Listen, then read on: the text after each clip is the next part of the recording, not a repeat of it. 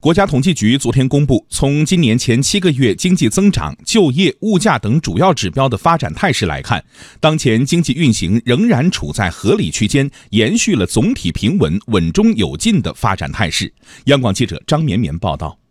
七月份，国民经济继续运行在合理区间，保持总体平稳、稳中有进发展态势。在经济增长中，产业发展持续升级，国内需求优化扩大。七月社会消费品零售总额同比增长百分之七点六，比六月份明显回落。国家统计局新闻发言人刘爱华解释，回落原因主要是汽车销售变化，总体消费仍保持较快增长。这个回落的主要的原因哈，还是主要是因为汽车销售带来的。在六月份哈是有一个这个嗯国五国六这个环保标准的这个转换，所以很多的厂商经销商在这个六月份采取了很多的促销的活动，所以拉动了当月的汽车销售。到了七月份。这个消费前移或者说有一定的透支的效应出现，也就是一个从正增长到下降这么一个落差，就是扣除掉汽车零售额的影响之后，整个的这七月份的社会消费品零售总额是同比增长百分之八点八，这个速度应该说和上个月是基本持平的。前七个月，全国城镇新增就业八百六十七万人，完成全年计划近八成，就业形势总体稳定。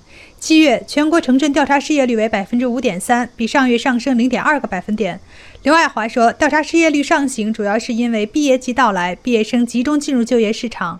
因为大家也知道，今年这个毕业生总数达到了八百三十万左右，所以就是每年都是在这个上行的。那么今年这方面的压力就会显得比较大。那么在七月份，毕业生集中进入就业市场，这个月份调查失业率就有所上行，上行了零点二个点。我们主要观测的是二十五到五十九岁就业主体人群